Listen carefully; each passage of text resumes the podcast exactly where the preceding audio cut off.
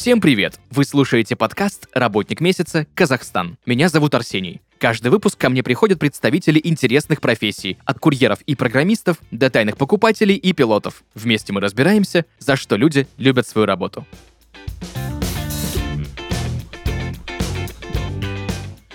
Друзья, сегодня в подкасте «Работник месяца. Казахстан» клоун, фокусник Мурат Мутурганов. Мурат, привет! Приветствую, приветствую. Доброго дня, вечера. Я не знаю, когда нас будет слышать, слушать.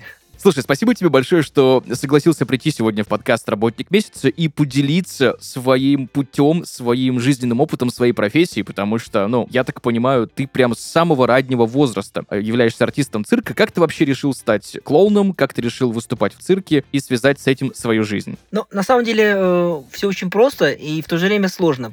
Просто потому, что я родился в цирковой семье. А, мой папа вообще родом из города Астрахань. А, вот, он всегда, когда был э, юным, он, если видел э, образованного, красивого человека, да, интеллигентного, он почему-то думал, что это артист цирка. Ну, вот у него так сложилось. И он вот устроился проводником Астрахань-Москва, чтобы доехать бесплатно до Москвы.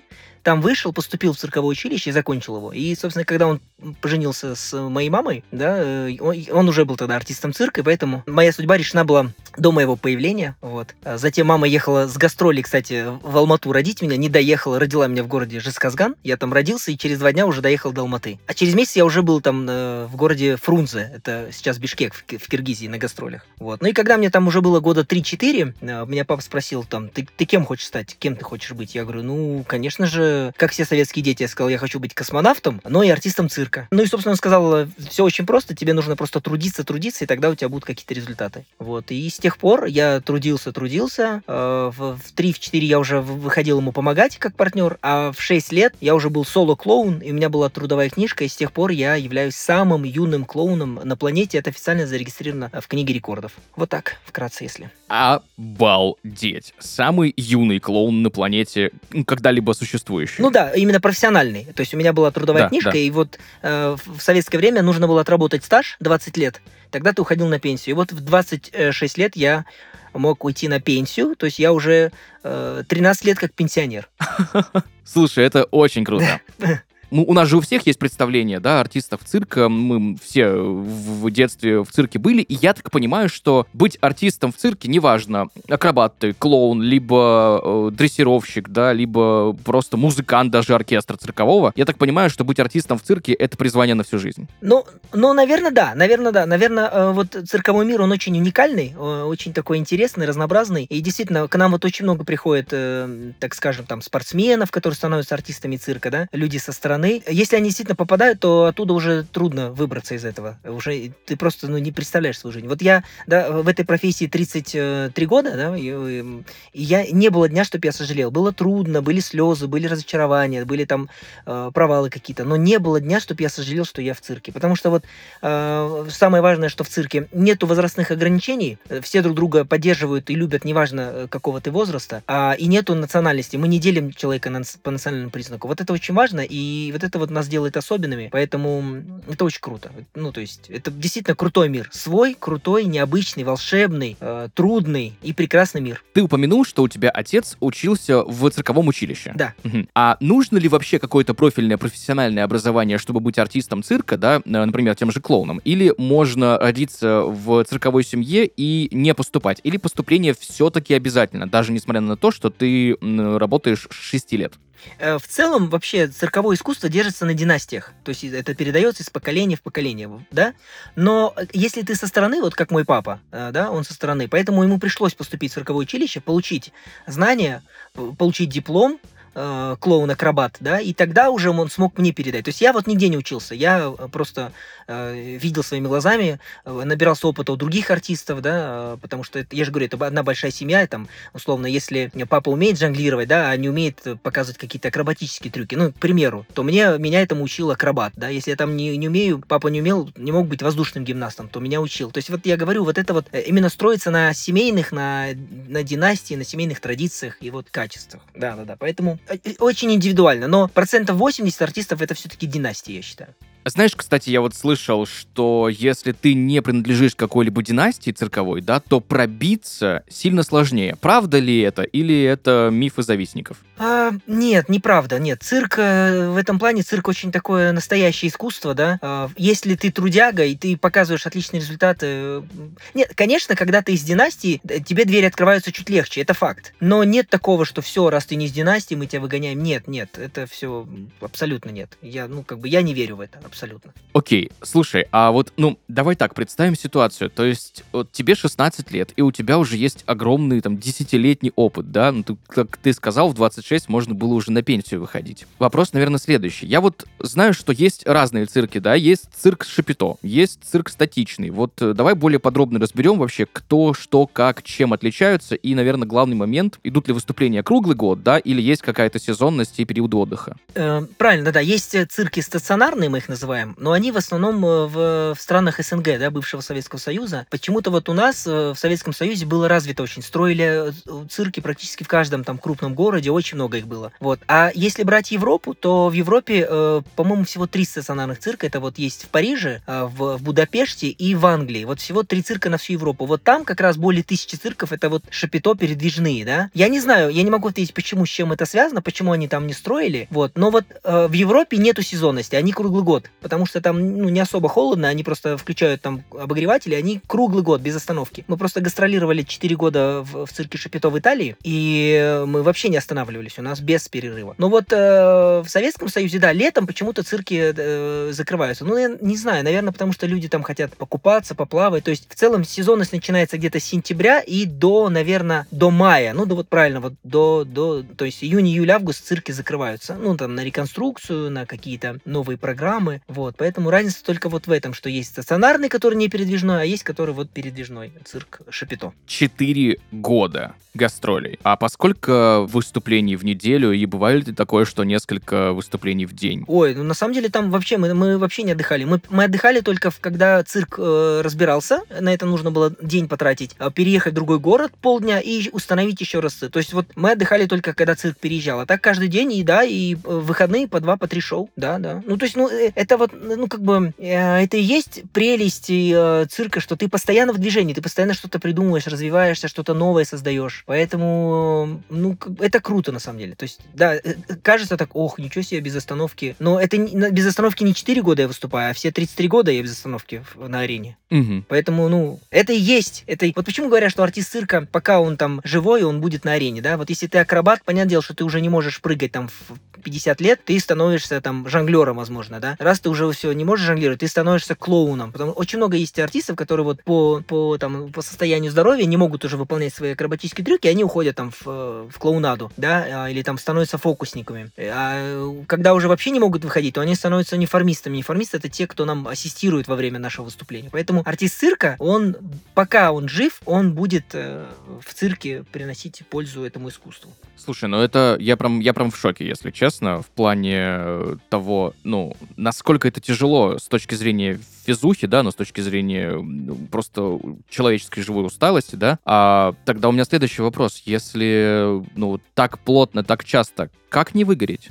Не могу ответить на этот вопрос. Я не знаю, как можно не выгореть, не знаю. Ну, наверное, это вот, я же говорю, это вот какой-то особый мир, да, в котором, не вот честно не могу. Я вот, я лично, я уверен, да, я вот просто, я развиваюсь в разных направлениях, да, вот я сейчас открыл магазин фокусов, да, у меня есть свой цирк Шапито, я выступаю в качестве продюсера, да, я снимаюсь в кино, я телеведущий, там, я радиоведущий, да, я, ну, как бы много осваиваю профессий, но э, основная моя профессия остается все равно артист цирка, понимаешь, вот все равно для меня цирк это на первом месте. И завтра, если скажут, э, вот пойдем там в Голливуде сниматься или вот э, турне с цирком по всему миру, я выберу однозначно цирк, однозначно, вообще без сомнений. Вот я не могу сказать, как можно не перегореть, не знаю. Это просто любовь на всю жизнь, ну, наверное, так, ну вот у меня лично. Слушай, это очень круто. Ты вот, кстати, упомянул про стационарные цирки, три штуки в Европе. А, Все мы наслышаны о цирке Дюсалей, Ну, да? ну конечно, да, это, это топ.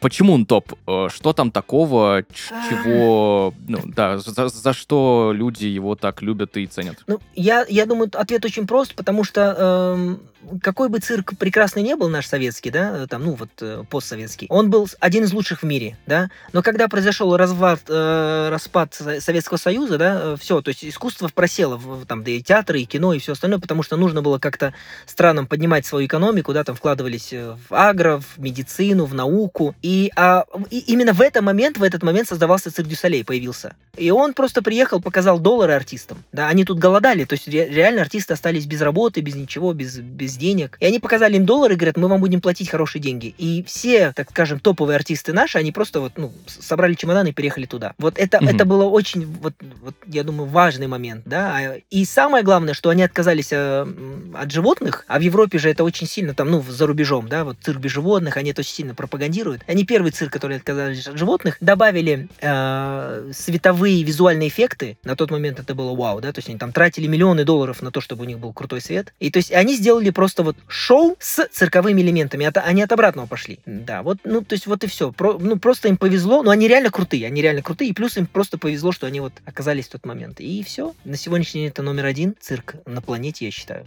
Ну, я бренд, то есть бренд. Ну, я думаю, что можно э, параллели провести с фильмом э, «Величайший шоумен», да, который тоже примерно про похожую программу. Но, нет, все равно, а, ну, ну да, ну, может быть, да, да, действительно. Это, кстати, на реальных событиях фильм. Э, он действительно очень долгое время, почти сто лет существовал. Ringlink Brothers Цирк, вот это вот про этого, э, так скажем, э, человека, который создал. И, но вот они э, 5 или, по-моему, лет 7 назад просто обанкротились, потому что с них требовали сделать цирк без животных, а у них как раз фишка была на том, что у них там 20 слонов, там 50 тигров, то есть у них прям целый город передвигался. Вот, и, и требовали, требовали, требовали, они убрали животных и все, то есть народ перестал к ним ходить почему-то, и они обанкротились, цирк закрылся. Вот, да, да. Слушай, я тебе честно признаюсь, я посмотрел э, твои социальные сети, посмотрел то количество программ, которые у тебя есть, да, ну и, понятно, и свой цирк Шапито то, да? Давай так, есть ли у тебя какая-то особо нежно любимая программа, либо какой-то номер, да, и, и какой-нибудь самый-самый вот сложный, самый трудный, который ты вот... Ну, я, знаешь, давай так, я, когда был в цирке, есть такой момент, что если что-то у артиста цирка не получилось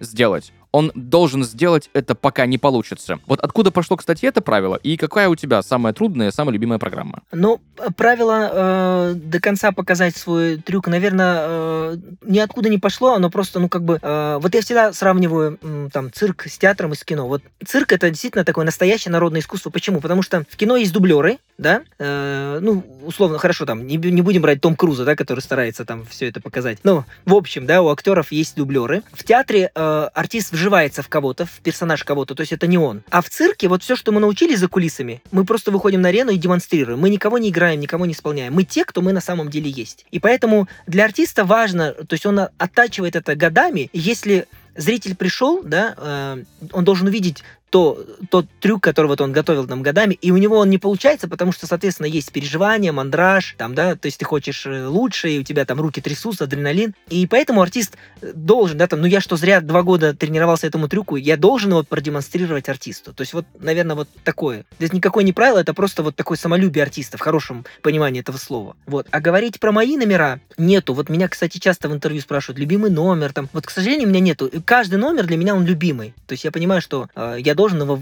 показать на все сто процентов. Вот и все. Вот поэтому, ну вот на этот вопрос я не могу тебе ответить, прости. Ничего в этом страшного нету. Это, знаешь, вопрос с подвохом был всегда. Да, да. Про вот, ну, когда самый любимый там что-нибудь. Ну, э, бывает очень часто, знаешь, вот это вот, когда спрашивают, какой у тебя самый любимый фильм там или топ-5, это не можешь назвать, потому что у тебя ну, много любимых фильмов. Вот тут то же самое. Ну да, да. А у меня в целом, у меня нет любимого цвета, нету любимого фильма, нету любимой музыки. Вот, вот почему-то, не знаю, нет у меня. Вот ты можешь ответить, там, любимый цвет твой у тебя есть? Ну, нет, конечно. А, тоже, ну, много. значит, не только, не только я один такой. Ну, хорошо. Слушай, а, я знаю, что ты, вот ты говорил, да, что ты не только клоун, да, ты еще и фокусник и так далее. Вот давай более подробно разберем именно э, момент, связанный с фокусами, да, вообще, почему ты решил добавить себе еще это амплуа, как э, стать фокусником, и, наверное, знаешь, где этому можно научиться, ну, то есть это надо наставника искать, либо можно там где-то в интернете какие-то курсы найти, как это вообще происходит? Ну, опять же, вообще, кстати, если если вот так вот, да, брать глобально, то всем своим успехом, всем достижениям я обязан своему папе. То есть э, это все благодаря ему. Всему он меня научил, все вот эти мои заслуги, награды, да. Моя единственная заслуга это то, что я э, создал свою семью, у меня сейчас двое прекрасных детей. Это вот единственное, что я могу сказать. А остальное это все заслуги моего папы. И э, вот он долгое время проработал клоуном, а потом вдруг начал увлекаться фокусами. Прямо вот жить ими, да, постоянно фокусы, фокусы. И вот опять же, вот это все от папы, меня он заразил этим, понимаешь? А, и все, что вот сейчас я умею показывать, я не настолько пока еще прям, да, там, мастер, как мой папа или там братья Сафроновы, а, но, тем не менее, там, да, я могу какие-то элементарные базовые фокусы показать, которые, кстати, тоже удивляют людей. Вот, на самом деле, очень много у меня коллег-фокусников, которые это все э, учились сами. Вот они находили в интернете какие-то там ссылки закрытые на YouTube, да, там кто-то с кем-то делился. Вот очень много есть самоучек. Вот ты научился один фокус, да, ты такой, ой, я хочу еще. Потом очень много есть ребят, которые вот базовые научились, и они начинают добавлять свои какие-то фишки. Начинают пробовать э, э, авторский трюк сделать, да, кто-то так показывает, а я его покажу так, а я буду использовать бутылку, а я буду использовать там монету. Ну, то есть начинают вот такие какие-то соревнования. Поэтому э, фокусы может научиться показывать абсолютно любой. Я в это верю. Э, самое главное, почему я открыл э, магазин и школу магии, потому что я верю, что фокусы дают э, развитие детишкам. Даже если он не будет никогда э, профессиональным фокусником, он развивает моторику, он развивает память, потому что это надо запомнить, он развивает себе уверенность. Если он в компании среди своих друзей покажет фокус, он уже будет в центре внимания, уже будут на него там. Если это мальчик, то там девчонки на него будут, да, там смотреть. Если это девушка, то парни там, вау, какая она. Поэтому это только на пользу. И поэтому вот моя цель э, не сделать из них фокусников, а развить в них вот э, лучшие качества в них. Вот такая моя цель. Раз уж ты упомянул э, магазин фокусов и школу магии, давай более подробно остановимся на, на этом. Как ты вообще э, решил это сделать? На что, как ты решился? Сложно ли было это сделать, да? И чем именно магазин отличается от школы магии, как это обучение происходит офлайн, можно ли онлайн учиться? Давай более подробно. Угу. Магазин немножко было сложно, потому что нужны были инвестиции немаленькие, надо было закупить атрибуты, найти аренду, запустить рекламу, поэтому было чуть-чуть э, трудновато, но мы преодолели это. Сейчас вот уже выходим, там, скажем так, на э, стадию, когда мы работаем в ноль, не в убыток. Вот. А школа, она прям находится в магазине, что удобно. То есть э, мама приводит ребенка, он там же уже может выбрать эти фокусы и тут же обучиться. То есть в этом же магазине у нас проходят э, обучение детишек. То есть все, все в одном месте. Вот все вот, вот так вот, все просто. Это мы находимся в обыкновенном ТРЦ, чтобы маме было удобно, она привела его, а сама пошла там погуляла и выпила кофе или зашла по каким-то магазинам походила. Вот так. Слушай, ты знаешь, вот что касается фокусов, это есть же, да, у нас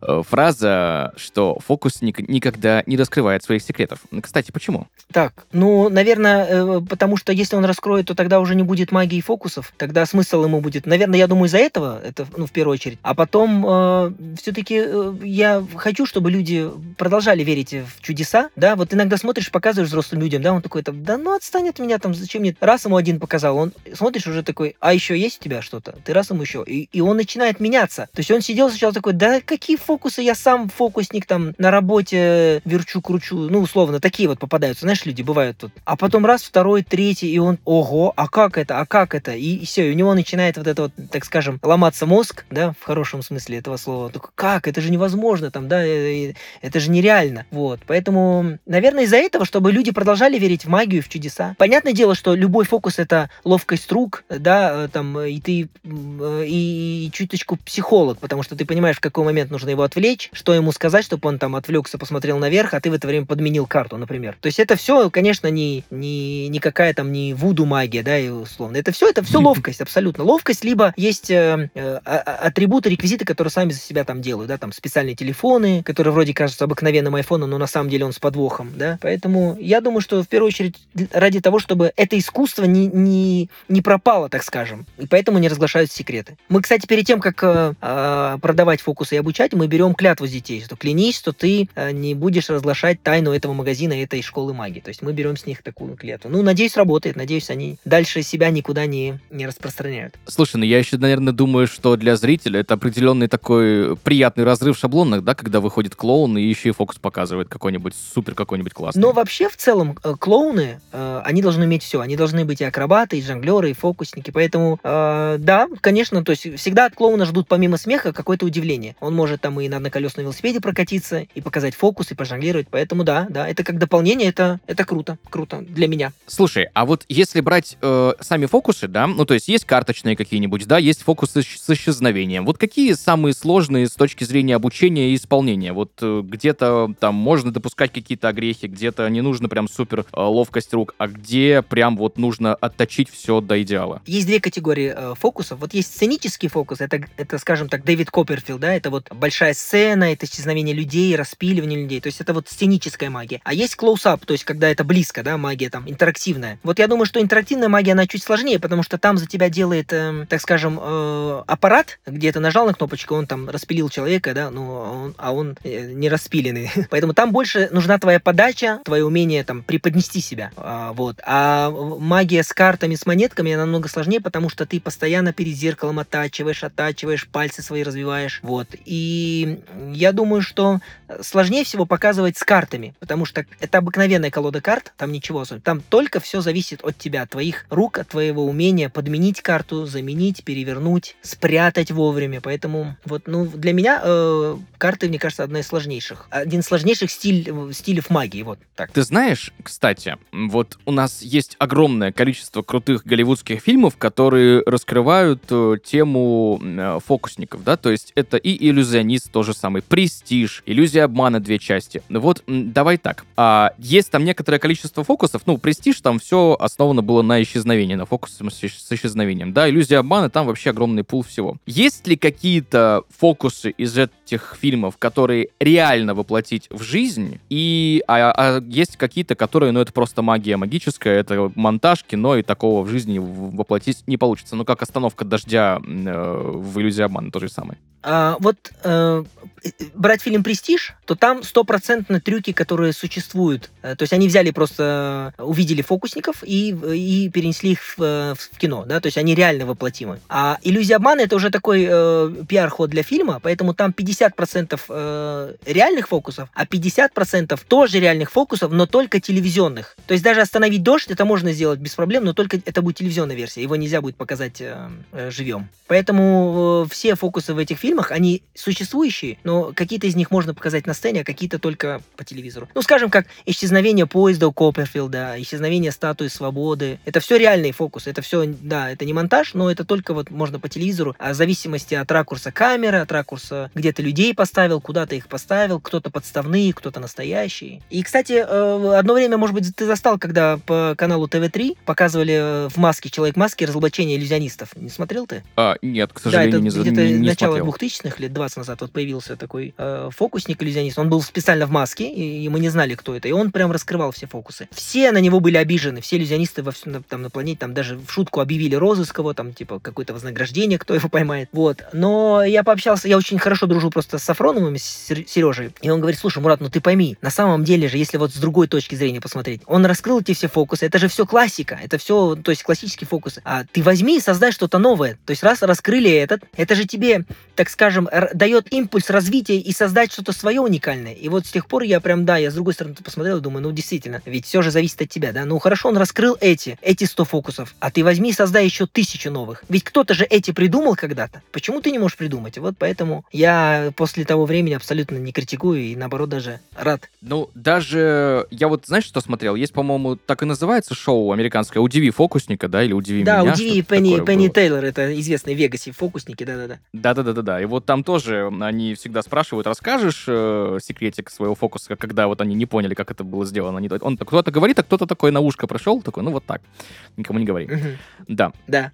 А, кстати, я слышал, возможно, я слышал глупость, расскажи мне, правда это или нет, что какой-нибудь хитрый фокус секрет этого фокуса можно купить. И некоторые люди, которые придумывают фокусы, этим и живут, что они придумывают фокусы и продают их артистам. Есть ли такое? И если есть, то примерно о каких суммах может речь идти даже? Ну, это это не секрет. Есть, действительно, есть такие люди, которые... э, ну, вот даже Дэвид Копперфилд, э, ведь у него была целая индустрия, целый завод, который создавал и придумывал. У него были инженеры, то есть он же и был исполнитель. Понятное дело, в начальном, этапе, в начальном э, этапе своей карьеры он придумывал что-то, но когда он стал супер-мега-звездой, у не сидел. У него были инженеры, которые разрабатывали, придумывали ему эти фокусы. И, возможно, эти же инженеры сейчас э, открыли свои, э, так скажем, там, магазины, да, где они придумывают и продают фокусы. Да, это не секрет, это есть. Но я абсолютно уверен, что они не продадут простому человеку с улицы. То есть они должны убедиться в том, что, что ты будешь э, артистом, ты будешь это демонстрировать, что ты это не перепродаешь. Вот. Поэтому да, да, есть такие абсолютно, абсолютно. Давай так, самый трудный фокус, самый технически сложный, который ты когда-либо исполнял или делал? Не могу ответить, они все по-своему сложные, нету такого самого сложного. Ну, правда, ну, то есть э,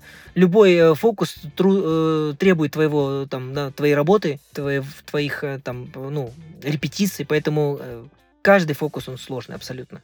Знаешь, Давай так, я сейчас задам тебе такой вопрос. Ну, у меня он, меня он правда беспокоит, потому что я как-то один раз был в цирке именно из-за кулис, да, был в, в оркестровке, где сидели музыканты во время выступления. Собственно, смотрел концерт, э, не концерт, смотрел именно шоу оттуда, да, и вот наблюдал за какими-то внутриками. Ты знаешь, и вот у меня сложил, складывается ощущение, и вот потому что я слышу, да, и потому что люди говорят, что вот отношение того к цирку, которое было раньше, да, ну что это что-то нечто вау, как-то оно вот уходит куда-то. Есть ли это? Является ли это проблемой? Как это можно изменить? И нет ли такого, что есть артисты, да, вот цирка, которые ходят такие, вот, там люди ходят в цирк меньше, люди стали цирк меньше любить. Ну, как-то, в общем, это может фрустрировать кого-то. Как с этим справляться и есть ли такое вообще?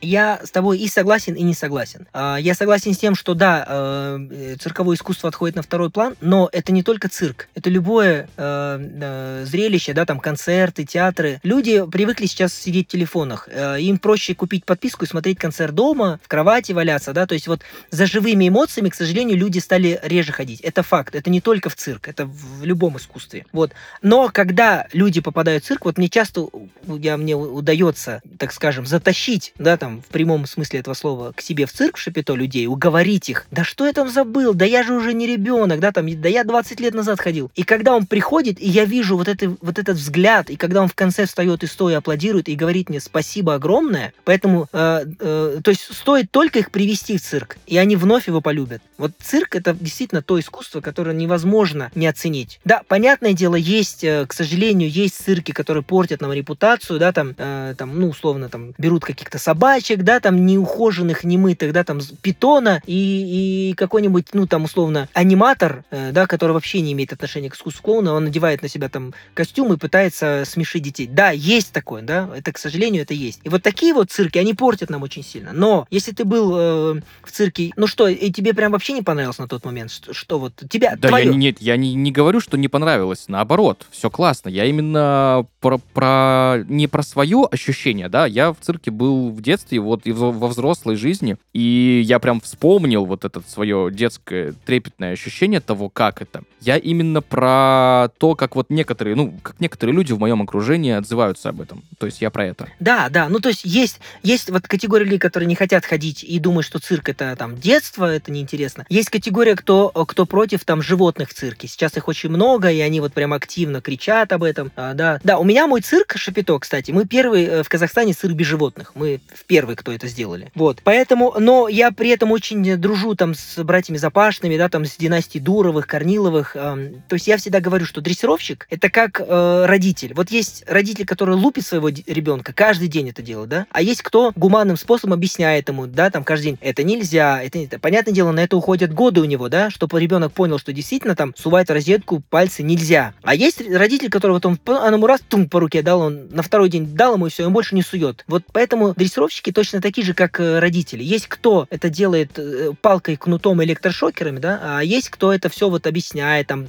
показывает, демонстрирует. Поэтому вот, вот скажем, там, династия Запашных и Дуровых, они вот делают это гуманным методом. Подкармливают животных. У них есть круглосуточная веб-камера, то есть вы можете следить за тем, как они репетируют, как они содержат своих животных. Поэтому вот, ну, как бы вот все, все в сравнении и все зависит от человека. Давай так, топ-5 ошибок, которые совершают начинающие фокусники или начинающие клоуны. Вот кто вот только приходит, выходит впервые на манеж, да, правильно же я говорю, на манеже. Да, верно, верно. Да, и вот топ-5 ошибок, которые вот у всех есть, ну или чаще всего встречаются. Наверное, первая самая главная ошибка это когда они спешат э, демонстрировать свои навыки. Вот они еще не отточили, да, вот если брать фокусника, и он уже хочет показать, и он начинает ошибаться, э, люди его, так скажем, э, разоблачают, а вот мы увидели, как ты там прячешь, и все, у него пропадает дальше желание, потому что он думает, что ну вот, вот я не, никудышный. Просто все очень просто. Тысячу раз сделай перед зеркалом и только один раз на зрителях. Вот и все. Это первая ошибка, да. Вторая ошибка, наверное, наверное, это вот все-таки костюм. От этого очень зависит, какой у тебя костюм, как ты выглядишь, да, там твоя прическа. А, но артист всегда должен быть с иголочкой, всегда должен красиво выглядеть, да. Третья ошибка, третья ошибка, какая может быть? Слушай, да не знаю, ну вот, ну вот, наверное, это вот две единственные. Я как-то даже, давай, может быть, в процессе мне придет в голову, но вот пока вот две вот эти основные. Если их устранить, то все, у тебя все получится. Да, там, ну, обращаться к режиссеру нужно. То есть, если ты хочешь сделать какую-то необычную постановку, там, не надо сам себе ставить. Нужен, нужен человек со стороны, там, балетмейстер, режиссер. А, музыка, музыка, как ты подберешь, какая музыка, это очень важно тоже для номера. Есть музыка, которая не подходит к твоему номеру, к твоему характеру, к твоей внешности даже, может быть, да, там, условно. Вот такое, да режиссер, музыка, костюм, оттачивать. Ну и, наверное, харизма. Харизма это очень важно, да, как, как ты улыбаешься, как ты подаешь это. Бывает, что фокусник не особо сложные трюки показывает, но он это так подает, он это так вкусно закручивает, что зритель такой «Вау!» А кто-то выходит и делает трюки сложнее, но он с каменным лицом, он такой, типа, ну и, и что, здрасте, и все. Ну, то есть, и он не цепляет. Поэтому вот э, харизма это очень важно. Вот смогли, видишь, собрать пять ошибок. Супер. Так, а, есть у меня некоторое количество вопросов, которые я, честно тебе признаюсь, я задаю практически всем гостям подкаста «Работник месяца Казахстан». Мурат, я очень хочу узнать, что для тебя в твоей профессии самое сложное, самое трудное. Так, надо подумать, надо подумать. Подожди, самое, вот прям самое сложное, да? Наверное, это то, что я всегда на, на зрителях, всегда на людях. И, ну, довольно я так, э, так скажем, популярный человек. И постоянно, то есть вот бывают моменты, когда я там иду за продуктами, и люди такие, о, ты тоже хочешь за продуктами? Ну, ну да, мне как-то кушать же надо. Ну, то есть вот такие моменты, да, там. Или я вот иду с этими тяжелыми пакетами, они, о, о, там, циркач, иди сюда, там, сфотографируй с моим ребенком. И, и, и я, ну, то есть мне тяжело, я там целый день на тренировках еще тащу эти пакеты, но я должен подойти, улыбнуться и сфотографироваться. Вот, наверное, да, понятное дело, мне трудно, но я всегда осуждаю артистов, которые говорят, ой, как мне достали эти зрители, как мне достали далее. Типа, то есть я вот это никогда не скажу, потому что я понимаю, что все, что я делаю, я делаю ради них, да, и все, что у меня получается, это благодаря им. То есть вот такой, да, скажем, win-win. Поэтому вот самое трудно постоянно быть в тонусе и, и э, так скажем, угождать э, моим зрителям, те, кто меня узнают. Вот у меня лично вот так. Ты знаешь, да, я э, общался как-то с одним медийным человеком, и он мне сказал, что, ну вот на Западе, допустим, и у него, да, принята такая практика, что если ты медийная личность, если ты медийный артист, то ты выходишь э, за пределы своей, своего дома, своей квартиры, то ты оказываешься на людях, и ты на работе. Хочешь, не хочешь, ты на работе. Да, да. Ну, кстати, вот на Западе, ну, ты знаешь, э, если они встречают тебя там в ресторане или где-то в публичном месте, то они, наоборот, к тебе никогда не подойдут. Я вот, ну, я такое слышал, да. То есть, а если, ты, если они пришли к тебе на концерт, то там они попытаются с тобой сфотографировать, взять автограф. А когда они тебя встречают в простом магазине, они не позволят себе этого. И такое слышал. Знаешь, давай так. За что ты любишь свою работу? За, за, за... Ну, конечно, за то, что она приносит деньги, однозначно. Ну, то есть, ну, если бы это не было, а, так скажем, ну, не подпитывалось финансами, то, безусловно, я бы давно бы, наверное, уже, ну, как бы я без, без еды, без квартиры, там, без, без машины был бы, да, поэтому однозначно за то, что э, это та профессия, где я получаю удовольствие от выступлений, заряжаюсь от зрителей, от их аплодисментов, а также еще и, и за это получаю деньги. Знаешь, я недавно общался с э, артистом театра, да, и вот э, она мне рассказывала, что бывает такая публика, когда, ну вот, все классно, но они прям вот не то чтобы тяжелые, да, а просто вот настолько погруженные, что вот, допустим, бывают, есть какие-то отработанные моменты в программе, да, вот сейчас шутка, и люди должны посмеяться, да, какое-то действие, и люди должны посмеяться. Ну вот то, в, в шоу-программе в цирке то же самое. А бывает так, что, ну вот, ну не смеются так сильно, как вот ты привык, да, это нормально или э, нужно как-то смотреть на свою программу, как-то что-то менять, или ну просто бывает, что вот, ну вот день такой, и публика такая, но они потом в конце, наоборот, прям как-то сильно разойдутся.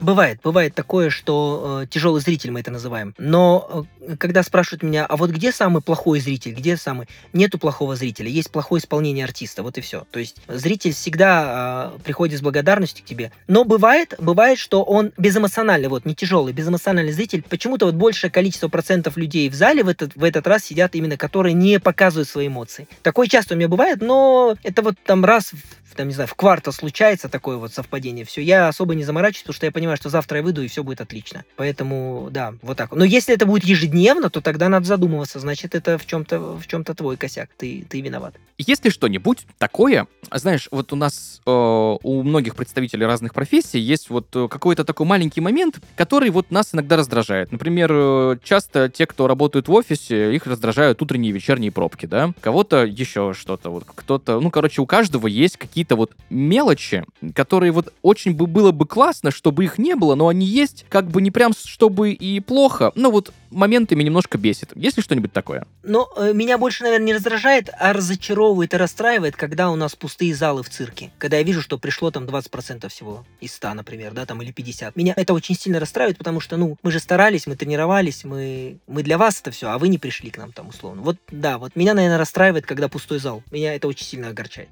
Слушай, я, честно, в диком восторге. Спасибо тебе большое, что пришел сегодня к нам в подкаст «Работник месяца Казахстан», рассказал про свою профессию. Да, даже не то чтобы про профессию. Слушай, я даже профессию это не назову. Про жизнь про свою рассказывал. Ну да. Потому что, ну, с трех лет в книге рекордов уже можно было бы сидеть на пенсии, а ты до сих пор продолжаешь и будешь продолжать. И я, честно, очень сильно воодушевлен твоим сегодняшним рассказом, нашим сегодняшним диалогом. Спасибо тебе еще раз большое. Спасибо. Спасибо вам, что пригласили. Мне очень приятно. Мы хорошо побеседовали. Вот. Желаю тебе удачи. Давай, я думаю, что когда-нибудь еще э, поболтаем так э, чудесно. Спасибо. Честно, думаю, что мы еще обязательно с тобой как-нибудь пересечемся, потому что хоть у нас и 8 миллиардов человек на планете, но все-таки планета довольно тесная. Но я тебя так просто, естественно, не отпущу. Я хочу тебя попросить в конце нашего с тобой сегодняшнего разговора дать, наверное, какую-то главную рекомендацию или совет начинающим фокусникам или клоунам, или вообще, в принципе, артистам цирка, либо людям, которые только-только, возможно, в будущем хотят ими стать. Возможно, даже нашим самым маленьким слушателям? А, я не буду оригинальный,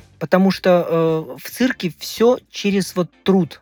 Вот если вы надумали стать артистом цирка, неважно в какой профессии, фокусник, клоун, акробат, жонглер, просто трудитесь. У вас поначалу ничего не будет получаться. Возможно, зритель вас не так будет э, вам аплодировать громко, как бы вы этого хотели. Но вот если вы будете продолжать ежедневно э, усиливать свои качества и делать все это э, там лучше, лучше и лучше, вот поверьте мне, вас ждет успех. Все очень просто. В цирке предельно просто, без заморочек. Труд, труд. Ну вот у меня есть э, слово, которое я всегда употребляю, это never give up, да, никогда не сдавайтесь сдавайтесь. Все. Все просто. Поэтому я не буду оригинальным. Никогда не сдавайтесь. Если вы верите до конца, только так. Великолепно. Друзья, сегодня в подкасте «Работник месяца Казахстан» Мурат Мутурганов, клоун, фокусник, артист цирка, основатель цирка Шапито, основатель магазина фокусов и школы магии. Мурат, еще раз тебе спасибо огромное за сегодняшний разговор. Спасибо тебе. До встречи. Друзья, на этом у нас все. Услышимся в следующих выпусках. Пока-пока.